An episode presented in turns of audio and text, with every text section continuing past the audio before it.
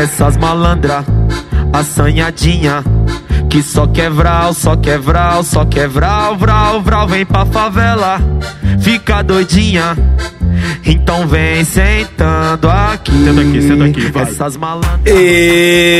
Estamos começando mais um DTCast. Aqui quem fala é o Pancho. E La Casa de Papel poderia concorrer a um prêmio de melhor série de fantasia. Na minha direita eu tenho o Zafra. E aí, dragões, aqui é o Zafra e eu gostaria de almoçar num lugar chamado La Casa de Pastel. Na minha frente eu tenho o Volpati. E aí, pessoal, aqui é o Volpati e se eu fosse pra guerra eu gostaria de munição espanhola, porque ela nunca acaba. E hoje nós vamos falar aqui da segunda temporada da Netflix, né? De La Casa de Papel. Logo após os recadinhos. Que só quer vral, só quer vral, só quer vral, vral, vral. Vem pra favela, fica doidinha. Então vem sentando aqui. Por favor, por favor, Hora dos recados. Você tem que me dizer.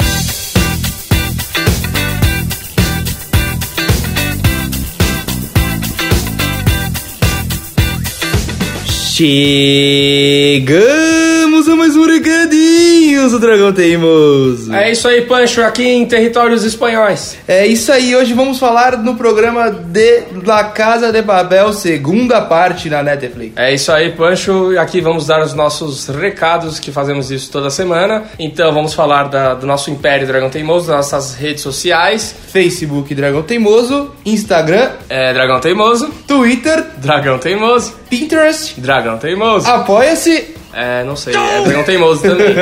Eu acho. Ah, é isso aí, então entre lá no Apoia-se e olhe nossas metas. Tem lá uma descrição toda do nosso projeto pro site. Aham. Entre lá, doe seu dinheiro pra gente. Dou e não. é tipo assim, entre lá no Apoia-se. E se você gosta do Dragão Teimoso, se você gosta do nosso projeto, quer ver esse projeto crescer e a gente ficar mais rico do que os caras do La Casa de Papel, então você ajuda com a sua quantia lá. Já pensou a gente ganha 1 bilhão e 3 De euros. Se você quiser ajudar com euro, pode. É, lembrando que você pode ouvir o DTCast em qualquer app de podcasts, né? Então você pode ouvir, por exemplo, no iTunes ou em qualquer app que você está acostumado a ouvir os seus podcasts já semanais. É só você seguir a gente lá no feed que você vai receber toda semana o seu programa incrível. Exatamente. E se você quiser falar com a gente, quiser falar sobre algum episódio, você pode ir nas redes sociais e comentar. Ou especificamente você pode montar lá no e-mail do recadinhos.dragãoteimoso.com.br. Você dá suas ideias lá, sugestões, fala dos programas e fala com a gente. Então é isso, partiu roubar a Casa de Papel? É isso aí, partiu o bando.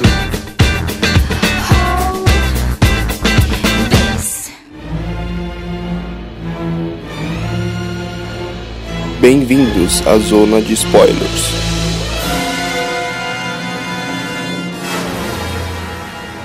It's up to you. Do you want to continue or not?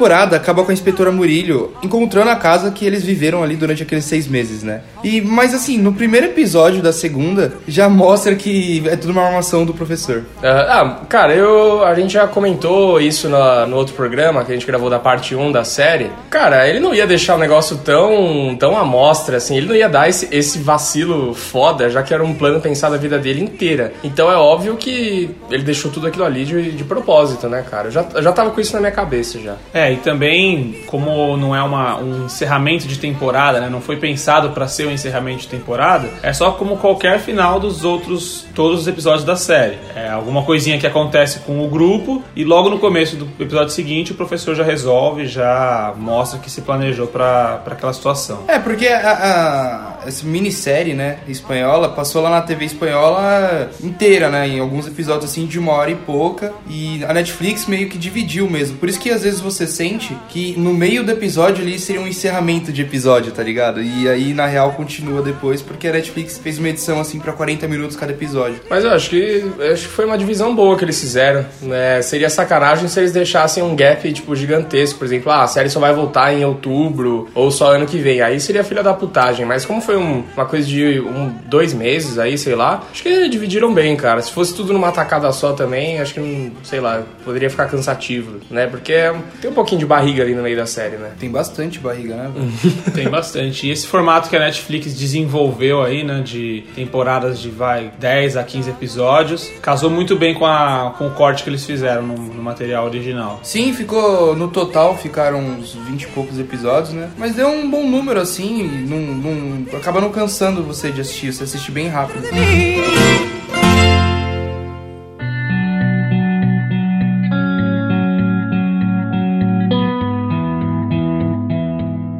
Falando da parte 2, assim, como um todo, eu acho que é, fi- é até engraçado falar isso, né? Como a série foi tudo numa tacada só lá, mas aqui a gente fala assim, pô, aqui a gente não precisa mais ficar apresentando personagens, nem nada disso. Então você percebe que nessa segunda parte tem bem menos flashbacks do que, do que a primeira parte da série, vamos dizer assim, do que os primeiros episódios. Aqui eles voltam bem menos. Os flashbacks de construção de personagem acabam, mas eles começam a fazer uma coisa que me irritam mais do que os flashbacks de construção, que são os flashbacks de coisas que a gente já viu. Porque, por exemplo, é, o programa tem spoilers aqui, todo mundo sabe, mas só um exemplo de flashback. Quando a, a Silene, a Tóquio, né, no caso, ela volta pro banco, Você quase entregou ela aí falando o nome verdadeiro. Nossa, aquela. Bom, a gente vai falar sobre isso. Não, primeiro do flashback. Quando ela volta pro banco, que o Moscou toma, toma os três tiros e tudo mais, aí fica lá, cara, uns 10 minutos assim. Eu juro, eu- essa temporada eu assisti passando, o que não era interessante. Tipo, eu fui muito sem alma assistindo essa temporada. Você é complicado. Você assistiu dublado de novo? Assisti dublado de Olha novo. só. Pelo amor de não, Deus, eu cara. assisti em espanhol. E aí, cara, assim, ficou tipo uns 5 ou 10 minutos dela lembrando o Moscou falando pra ela que aonde ela passava ela deixava cadáveres. Então, assim, essa, essa segunda parte, ela é praticamente inteira tem disso de flashback de coisa que a gente já viu. E eu me sinto. Eu sinto que eles estão me xingando de idiota, velho. Não, eu eles não, fazem isso. eu não sei se vocês perceberam isso também, mas acho que essa segunda parte, eu não sei, não sei o que aconteceu, mas ficou muito mais fantasioso o negócio. Tava indo por uma linha ali de filme de assalto, não sei o que lá, e de repente ficou um negócio assim que fica difícil de acreditar, entendeu? Como especialista, eu posso garantir. Isso não existe. Antes você falava assim, porra, cara, realmente, com planejamento, se você ficar 20 anos planejando um golpe, alguma coisa assim, acho que pode dar certo, né, cara? Porque se você já conseguiu prever tudo o que poderia acontecer é, e replanejar isso e tudo mais. Mas agora, cara, cena da moto lá, que isso, né, cara? Aquela cena da moto, ela é muito ridícula, cara. Ela não casa com o resto da cena. Parece que é, sei lá, um filme dos anos 80 no meio de uma outra obra. Ela atravessa uma pátio com centenas de policiais, a polícia da Espanha inteira Ninguém ali. acerta um Não, tiro nela. Mas, mas isso é mais explicado. Ninguém acerta um cabo de vassoura na porra do pneu, cara. Mas Mas isso é- na rua a gente E, fazia isso. Se fosse um personagem do Mad Max ali, velho, os caras tinham jogado uma lança que tinha cravado no pneu dela. Mas isso é fácil de explicar, porque os policiais não acertam nada. Porque, na verdade, eles são Stormtroopers, né? Stormtroopers, eu pensei. Eu ia, eu ia falar, deve ser os mesmos, cara, os meus roteiristas de Star Wars, né, escrevendo essa série. não, é Stormtrooper, cara. Colocou o capacete, você não sabe quem é quem. É isso mesmo. É, mano, eles eram ali minions ali que não acertavam ninguém, cara. Porque você vê, ainda aí já indo mais pro final ali da série que começa tiroteio pra caralho, mano. Você vê reféns que viraram, que ficaram pro lado dos bandidos, cara, pegando arma e enfrentando a polícia e, mano, vamos aí, tá ligado? Eu nunca usei uma arma, mas vamos aí, vamos enfrentar a cavalaria espanhola inteira, mano. É porque- os caras com escudo, uma tropa especial gigante e ninguém conseguia acertar um tiro nos assaltantes. É porque não tá descrito na série, porque eles vão ter que pagar direitos autorais pra Disney se fizessem isso, mas na realidade aquele grupo de, de ladrões tem a força do lado deles. Ah, isso é. Deve isso ser, né? A força recarrega pente de bala, porque eu fiquei observando aquela cena lá no, no estoque que o Denver tá junto com a Rio atirando e eles não recarregam a, a arma deles nenhuma vez. Não, né? Nenhuma vez. A polícia recarrega, talvez seja isso, né? A arma que eles estejam usando é mais tecnológica. Não, mas sabe é o problema? Mas sabe uma coisa que você percebe? A, a polícia, ela tem um pouco. Ela tem mais protocolos, vamos dizer assim. Então, tipo, a polícia, ah, tem que fazer a barreirinha de escudo, aí quando eles param de atirar, você atira. E o ladrão, cara, ele não tem protocolo. Isso ajuda os caras também, tá ligado? Porque eles estão atirando o tempo inteiro, é uma doideira e ajuda os caras a escapar, mano. Cara, falando em arma, velho, velho. O que é aquele arco do Rio comprando arma na Deep Web com o professor, velho? É muito escroto, não é, mano? Cara, mas sabe o que, que é isso? Na outra gravação a gente comentou que eles falavam né, das qualidades de alguns personagens, mas que não haviam sido exploradas. Por exemplo, ah, o Rio é o cara da tecnologia, mas o que, que ele fez de tecnológico na primeira parte? Nada. Então eles fizeram isso como pensando né, que é uma obra só para apresentar as qualidades que ele tinha de uma forma que o tiozão que assiste o Jornal Nacional falando de Bitcoin ia entender. Mais ou menos isso. É, eu achei legal. Essa, é, eles falando pra fazer a compra ali, de comprar um tanque, sei lá, com Bitcoin, eu achei muito legal aquilo. O cara falou, ó, oh, Bitcoin aí, que legal. Eu achei engraçado. É o que eu achei muito cômico. Ele se animando assim, vamos comprar um tanque. ah!" Aí o professor vira, esse moleque não pode estar no plano. Ele é o mais novo do grupo, né? Pelo que eles falam, acho que no, na primeira parte. É o que, é mais jovem, então, pô, quem não ia ficar feliz comprando um tanque de guerra, né? Puta, é, eu ia ficar feliz, cara. É isso que, é isso que tem que tem que assaltar a casa da moeda assim, cara, com, com um tanque. Eu acho que você tem que ter arma pra enfrentar a polícia, né, velho? É, e, a- e agora, assim, ó, uma coisa que eu não sei se vocês compraram isso ou não, mas eu achei foda, cara, porque assim, ele ficou lá, o professor ficou, igual eu falei, a vida dele inteira planejando o, o assalto dele e tudo mais, só que, é, cara, planejando os mínimos detalhes, tudo que poderia dar errado pra ele conseguir contornar a situação, mas ele não conseguiu prever que ele ia se apaixonar pela, pela inspetora, pela inspetora Raquel Murillo, lá, pela policial. E, mano, eu comprei muito isso porque realmente, cara, você não tem como prever quando você vai se apaixonar por alguém. E às vezes você pode pegar uma, uma questão assim, porra, mas era uma semana ali e tal, não sei o que lá. E, mano, você se apaixona às vezes por uma pessoa num dia, mano. Você olha, a pessoa já se apaixona e já era, entendeu? Então eu comprei isso. O que, que vocês acharam? Eu comprei ele se apaixonar por ela, mas eu não comprei ela se apaixonar por ele. Assim, no começo, na primeira parte, já que a gente tá dividindo Netflix, eu comprei porque assim, ela era uma pessoa quebrada e tudo mais. E ela continua sendo. Uma pessoa quebrada, parece que, você- que ela não tinha um puto no bolso. Não, ela, é um- ela é um personagem. Emocionalmente frágil. Exatamente. Mas assim, a partir do momento que ela vê que ele fudeu a carreira dela, que ele fudeu a vida dela, e ela não entrega ele, ela se apaixona por ele ainda assim, e, cara, é um, um amor assim, muito acima da realidade, tá ligado? Não, eu- legal, tá, é bem fantasioso né, nessa questão, mas, cara, a vida, ela não tava mais feliz nem com a carreira dela, ela não tava feliz com nada da situação que ela tava vivendo. Então, mano, ela teve uma oportunidade de dar um reboot total ali, tipo, falar assim, mano, eu quero, vou ter a oportunidade de sair dessa realidade que eu tô, que tá uma merda pra mim, e viver uma coisa totalmente nova, mano. Eu acho que se você tá na merda, mano, você compra isso fácil, velho. Tá no inferno, abraço capeta, né? É, mano, tchau, velho. Vamos aí, vamos, vamos pra esse mundo. Onde que ele quer morar? Na Filipinas? Vamos lá, mano. Bela Mas- tchau.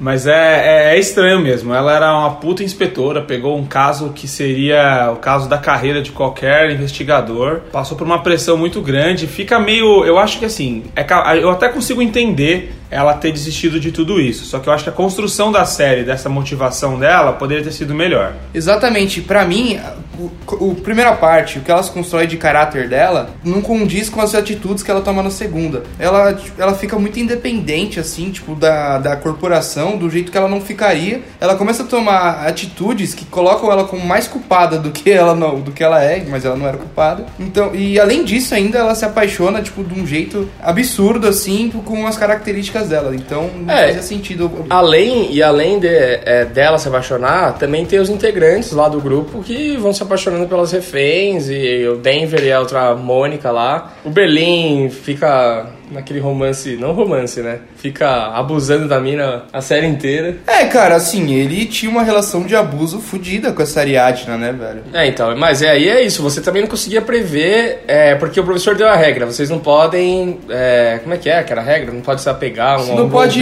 se envolver, isso. Mas é, entre o grupo ali, agora lá pra dentro, não tinha como ele prever isso, né, cara? Também. Não, mas ele deixou claro que não era pra se envolver com refém também, né, velho? Não, mas uma coisa muito estranha. Ele fala assim: você não pode se envolver. Só que aí ele fica fazendo happy hour todo dia lá, mano. Que a gente fica vendo no flashback lá. Todo dia é festinha, velho, tchau, não sei o que lá. Vinho pra todo mundo. Pô, vai todo mundo virar parça assim, mano. Ele transforma o bagulho num Big Brother, mano. Seis meses todo mundo se comendo ali daquela casa, né? Porque era uma putaria desgraçada. E ele era irmão do Berlim, né? Muito mais errado ainda. Ele chega- fala que não pode se envolver, como você disse na primeira parte, chamou um pai e um irmão, chamou o irmão dele, chamou os caras lá que serviram juntos na guerra, que é o Que eram irmãos.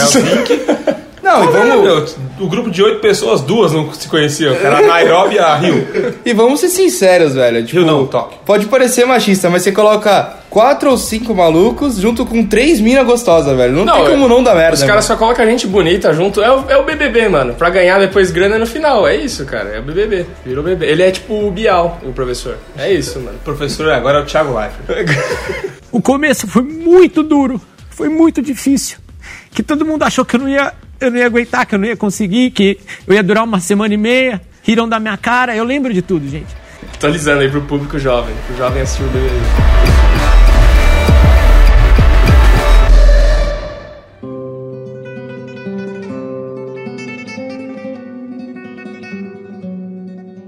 Mano, a série traz uma ideologia anarquista barra comunista. Se Eles estão de vermelho, né? Se eu posso assim dizer, que eu não sei se é uma mensagem legal pra se passar, tá ligado? De o Estado é um puta filho da puta, tá ligado? Ó, eu não. eu- eu- assim, beleza, acho legal confrontar o Estado. Eu gosto dessa- dessas coisas malucas assim. Mas eu não sei se ficou muito bem. é, mu- muito bem elaborado. Eles mostraram ali que em certo ponto a população já tava do lado deles, dos assaltantes, que até a polícia precisava revistar as casas e tudo mais. E a galera não tava deixando entrar, sem mandato e tal, né? É que essa questão, eu achei que assim, como tudo na série, ela foi muito superficial. Eles trabalharam ela superficialmente. Eles não. Nenhuma questão que a, que a série apresentou pra gente, eles conseguiram aprofundar de uma maneira legal. Mas sei lá, fazer um take das pessoas em casa assistindo o assalto e torcendo em algum momento. Sabe essas coisas bem imbecis? Eles usavam assim? o bar, né? Podia ter usado o bar pra fazer isso. Mas, citando o Lenin aqui, no filme. Não sei nem se é o Lenin mesmo, mas no filme Assalto a Banco Central tem um personagem que fala que o Lenin, numa noite gelada, tomando, tomando uma birita, disse que roubar um banco não é nada perto de fundar um banco. Então eu acho que o, a série ela fala um pouco disso quando ele começa a dizer que o banco que emite, responsável né, pela emissão do euro, diversos anos estava emitindo papel pra caramba,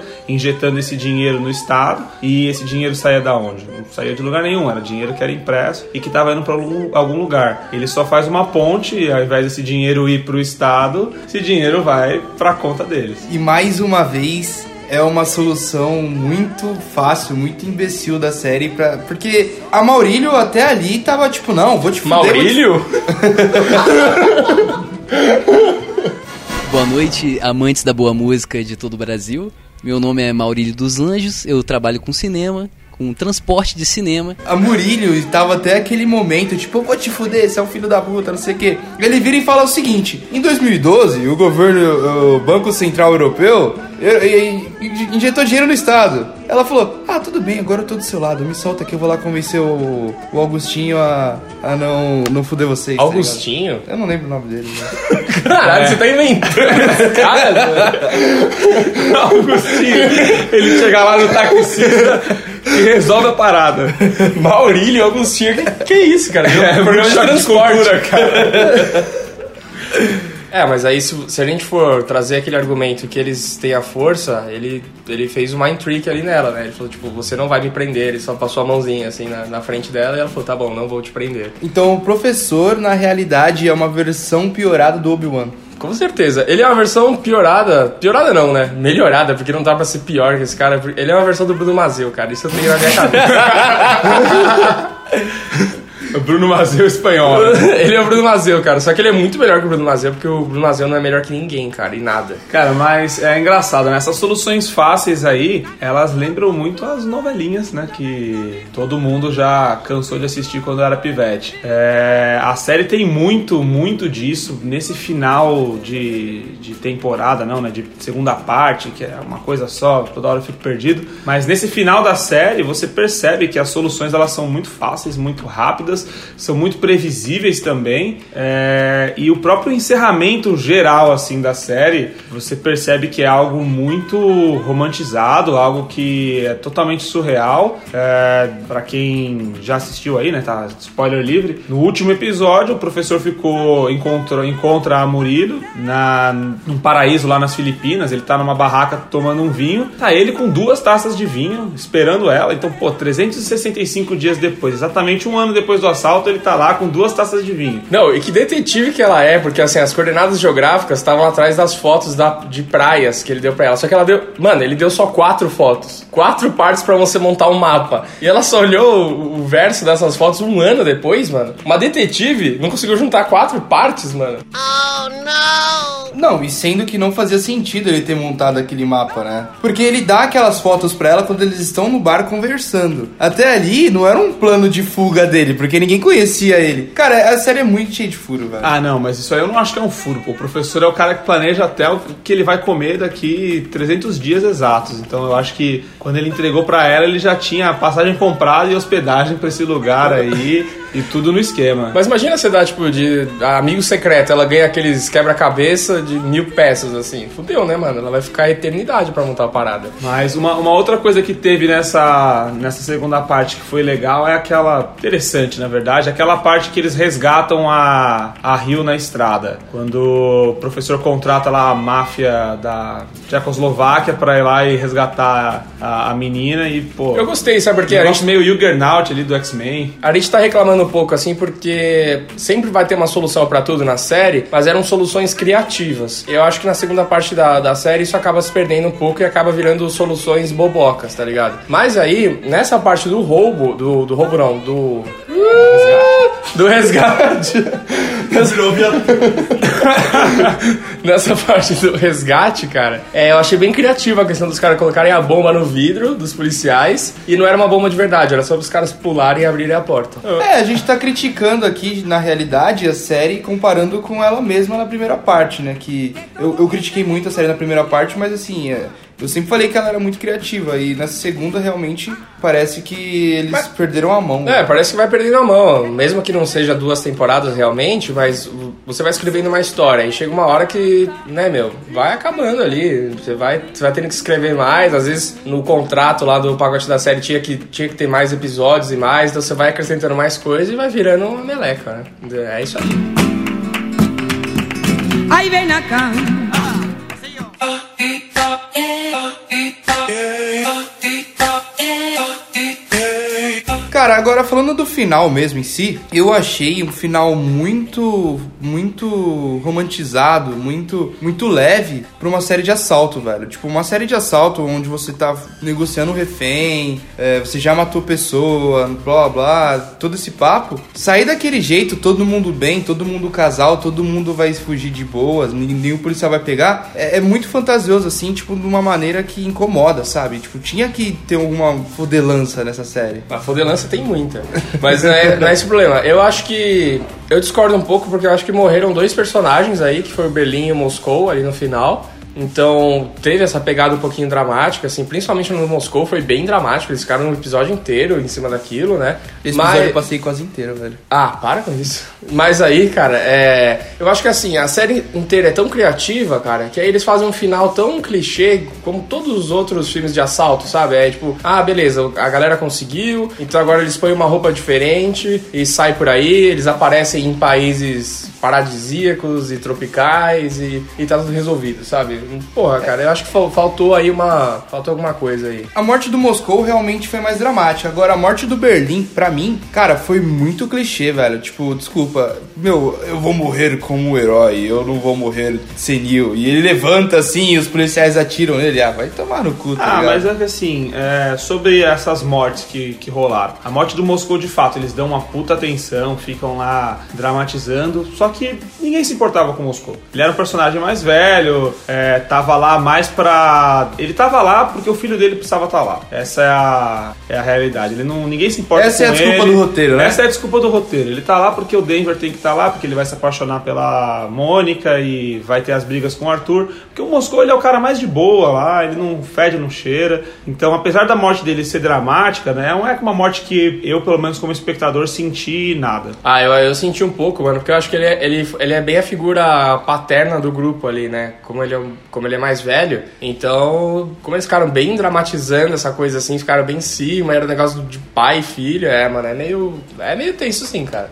Outra coisa que eu achei ruim na série é a Tóquio virar pro cara, ficar chorando e falando ele é o mais perto de pai que eu já tive. Velho, desculpa, mostrou flashback, assim, de todas as relações dele nos seis meses. Ele não falou três vezes com ela em seis meses. Ele falou umas verdades pra ela, tipo, dentro do banco. E agora ela- ele é o mais perto que eu já tive de pai, velho. É, porque se você pega o histórico da personagem, ela é uma fodida, né, cara? Ela. não sei. Ah, Talvez seja mesmo. Não, eu acho assim, todo, todos os relacionamentos da série, todo tipo de, de envolvimento emocional que os personagens têm aconteceram muito rápido, velho. Muito, tipo, eles podiam ter trabalhado melhor, não que é muito rápido, assim, no tempo que você tá assistindo a série. Muito rápido num, num tempo que tá acontecendo ali no ambiente da Ah, série. não, sim, mas é porque também é, a série tem, vai, 120 horas de assalto. São 120 horas muito intensas. Eu acho que se qualquer um passasse por uma experiência semelhante, é, é uma outra exposição que você tem a pessoa. Você tá lá com ela 24 horas em situações de tensão. Então, eu acredito que você até poderia surgir esse tipo de figura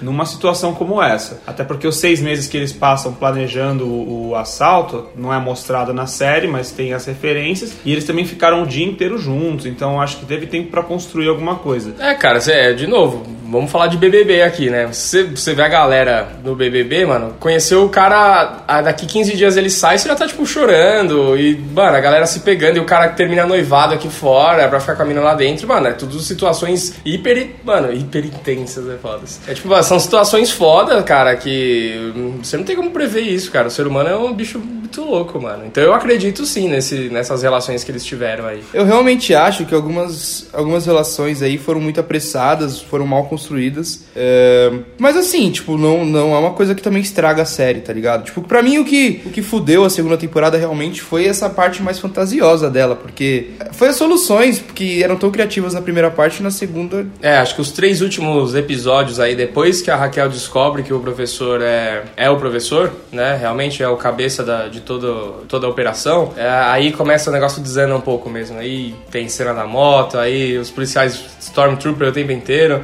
No final lá que o Berlim tá, tá atirando no- Nossa, nos mano. policiais, aí ele manda a mina recarregar a arma dele, eles não tomam um tiro ali, mano. Era pra eles terem virado um purê, mano, ali, tá ligado? Queijo suíço, né, cara? Pelo amor de Deus, é muito ridículo, cara. Como Ali- é que aquela menina consegue recarregar uma ponto .50 montada? Ela é a filha sou do Rambo. tamanho daquela arma, cara. Naquela situação ali, tomando tiro e ela recarrega gritando, mas sempre pra cima da proteção e não toma um tiro. Não, é sem, sem palavras. Não, os caras só né? atiravam na areia, tá ligado? Pô, eu tava jogando Call of Duty World War II na mesma época que eu tava assistindo Casa de Papel. E eu pensando assim, caraca, podia ser fácil assim no videogame, viu? Porque é muito, muito simples. Viu? Aquela Mônica Gastambide nunca pegou um fuzil e consegue trocar tiro com a polícia. Que porra é essa, né, É, mano? cara. Tá achando que é fácil assim, meu? É, o pessoal espanhol é foda, cara.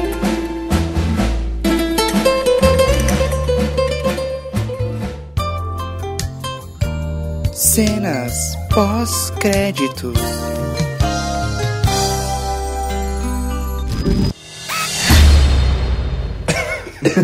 Ele queria tossir? Você peidão, mano.